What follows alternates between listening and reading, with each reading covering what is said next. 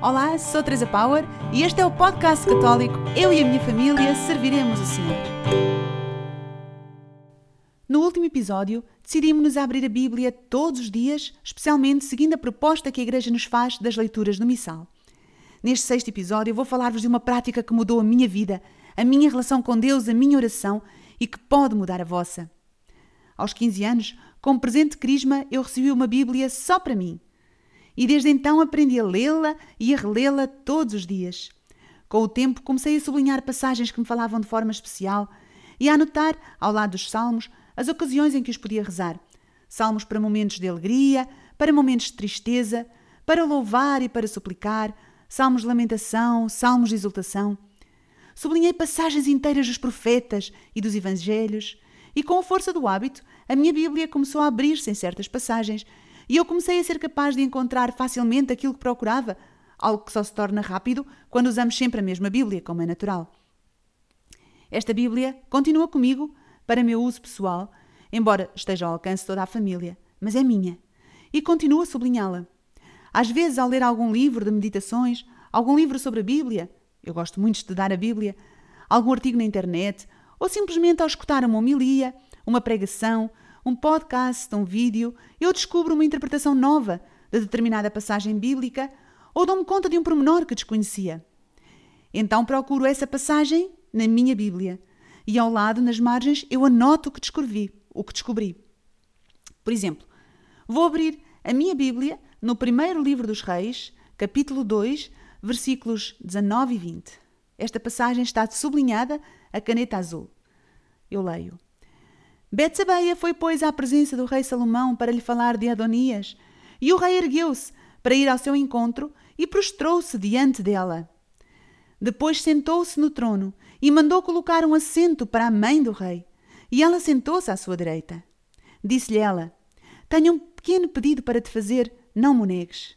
O rei respondeu-lhe: Pede, minha mãe, que não te negarei. Fim de citação. Ao lado desta passagem, na margem da minha Bíblia, eu escrevi: Betsabeia é a imagem de Maria, a mãe do Rei Jesus, que intercede pelos irmãos do Rei, que somos todos nós. Jesus prostra-se diante de Maria, senta no trono à sua direita e não lhe nega nada. De facto, ainda me recordo o momento em que esta passagem ganhou assim luz para mim, depois de ver um vídeo sobre Maria de Scott Hahn. Para que nunca me esquecesse desta descoberta, anotei-a na minha Bíblia. Neste Natal fiz outra anotação curiosa. Está em Isaías capítulo 1, versículo 3, e diz assim: O boi conhece o seu dono e o jumento a manjedora do seu senhor. O Papa Francisco referiu este versículo numa homilia, ao falar dos animais do presépio, e eu lembrei-me que já tinha lido a mesma coisa num livro do Papa Bento XVI, mas na altura não prestar atenção e não procurar a passagem na Bíblia. Desta vez achei imensa graça à profecia de Isaías sobre um boi e um burrinho, um boi e um burrinho que sabem muito bem quem está deitado na manjedoura. E tomei nota. Isto são apenas dois exemplos. Se eu não fizesse anotações na minha Bíblia, a maior parte destas pequenas descobertas acabariam por desaparecer da minha memória.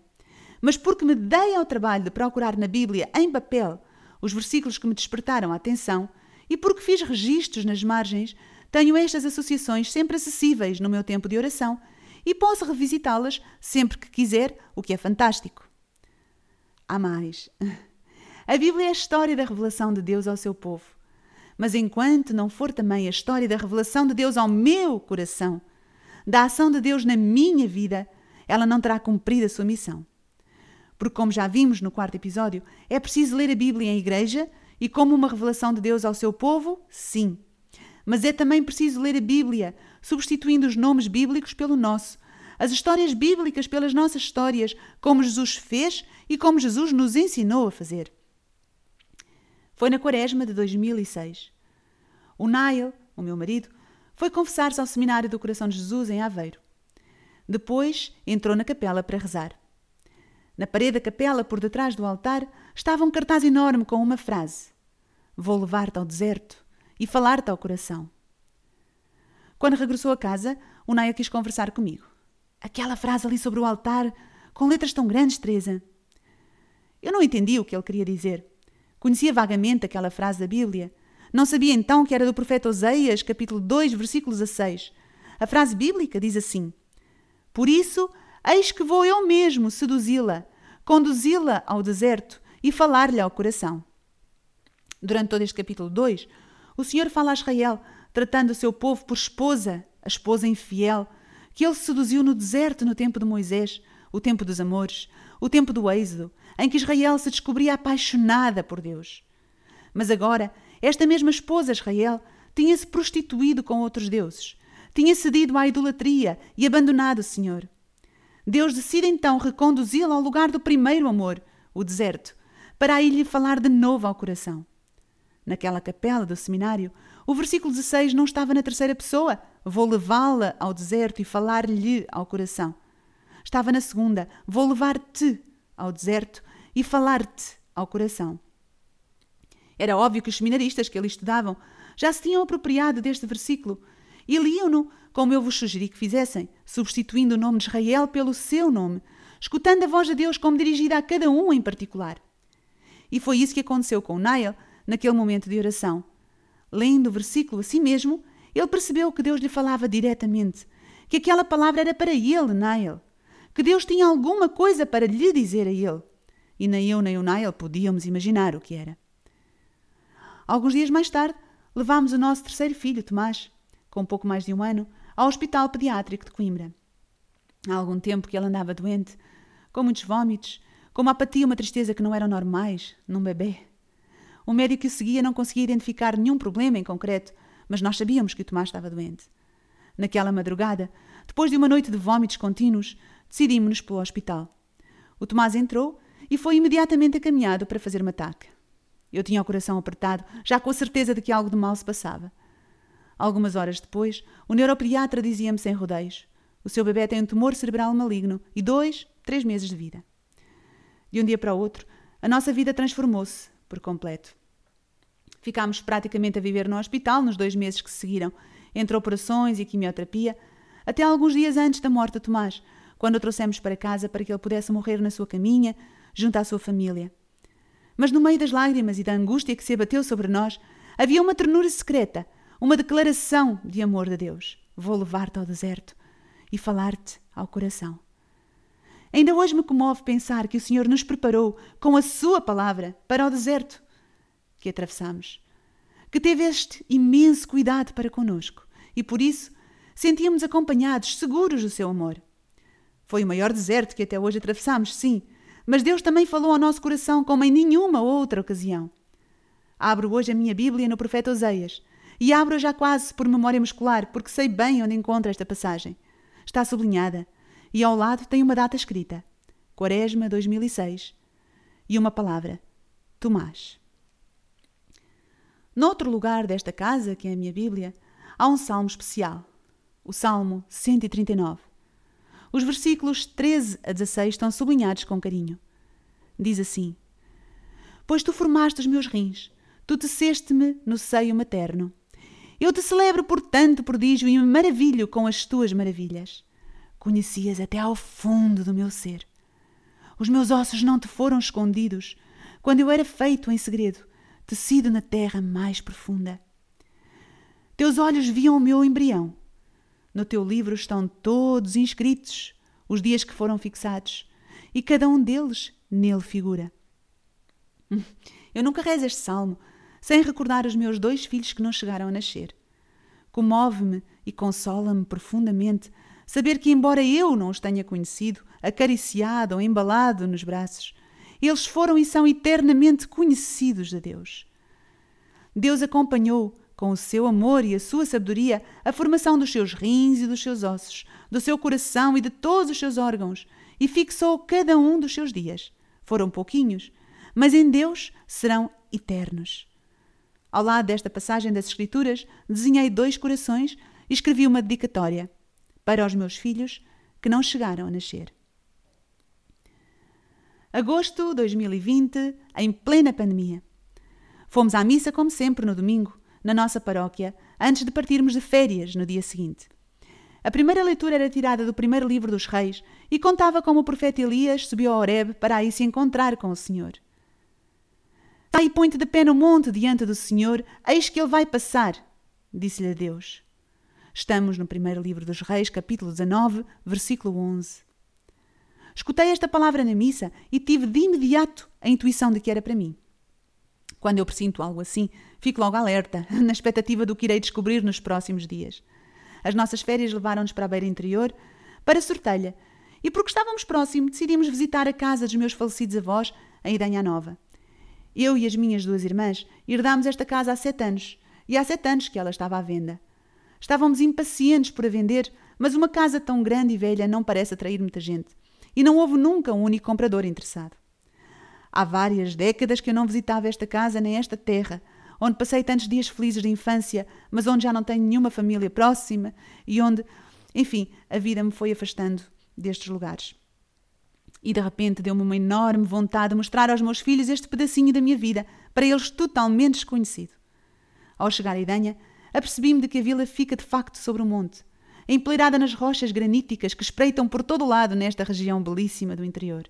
Senti um arrepio ao dar-me conta de que estava a subir à montanha, mas foi só ao entrar naquela casa branca deixada ao abandono, de telhado partido, mas transbordante de flores e fontes, que a palavra do livro dos reis me saltou à memória. Sai e põe-te de pé no monte diante do Senhor. Ouvi de novo. E eis que o Senhor passou.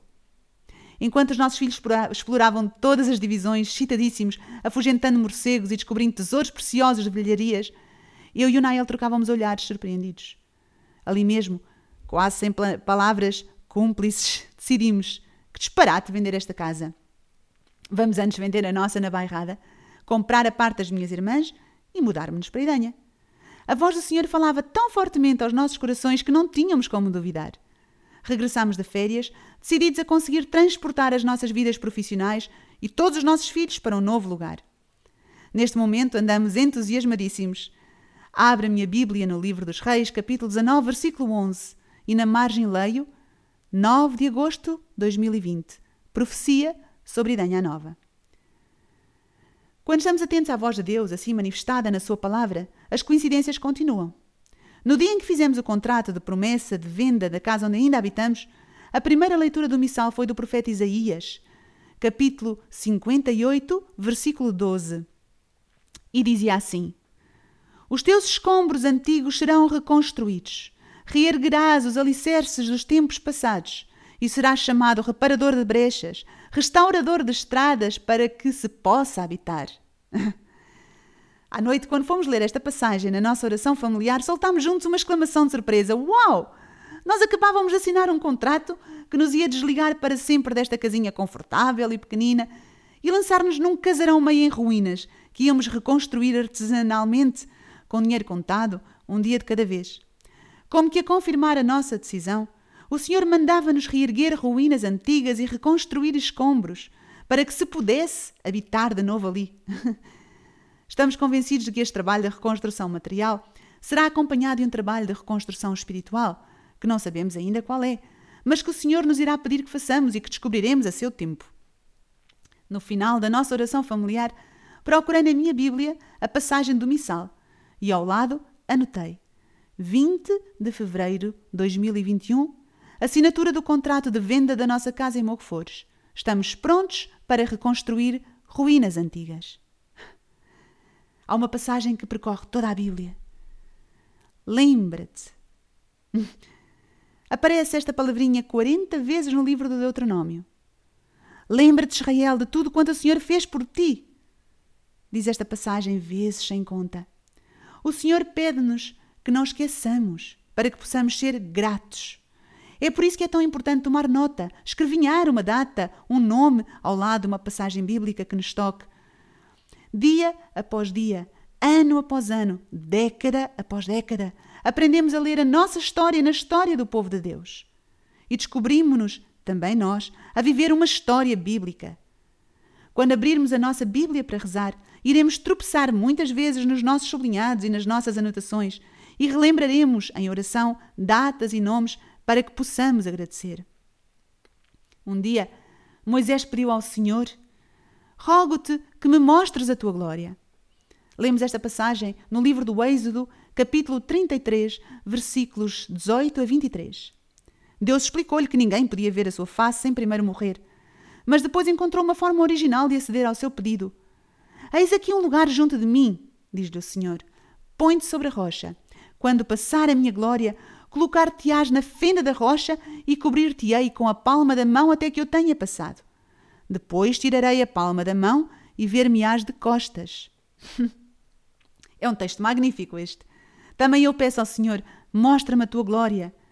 E Deus coloca-me na fenda da rocha, a ferida aberta do seu coração. Eu nunca vi o Senhor face a face, nunca tive uma aparição, mas vejo muitas vezes de costas como Moisés, depois dele passar.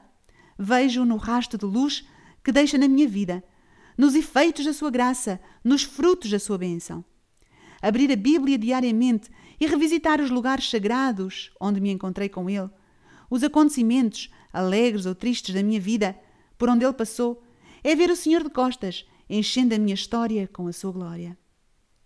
Fica então o desafio. Escolham uma Bíblia só vossa, e da próxima vez que o Senhor vos revelar a sua vontade numa palavra, escutada na homilia, num retiro, numa meditação, nas leituras do missal, ou até, como a mim, num cartaz na parede de uma igreja, Tirem alguns minutos para procurar essa palavra na vossa Bíblia e tomem notas. Registem a vossa descoberta, registem a data, o momento da vossa conversão ou aquele pequeno passo que o Senhor vos fez dar. Registem a vossa história, versículo a versículo. São João termina o seu Evangelho de uma forma muito curiosa. Diz assim o último versículo, capítulo 21, versículo 25. Há, porém, muitas outras coisas que Jesus fez e que, se fossem escritas uma por uma, creio que o mundo inteiro não poderia conter os livros que se escreveriam.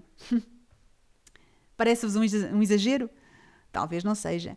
Não há dúvida que na sua vida terrena Jesus fez muitíssimos mais milagres e ensinamentos do que os que ficaram registados. Eu acredito, contudo, que esta afirmação de João pode ser interpretada ainda de outra forma. Pois se cada um de nós se deixar escrever como uma história bíblica, o mundo será realmente pequeno para conter tantos livros. Partilhem este episódio com os amigos e não percam o próximo, porque chegou a hora de falar de brincadeira. Sim, a brincadeira é uma parte muito séria da vida familiar. E a brincar também se reza. Não percam. Eu e a minha família serviremos o Senhor. Amém.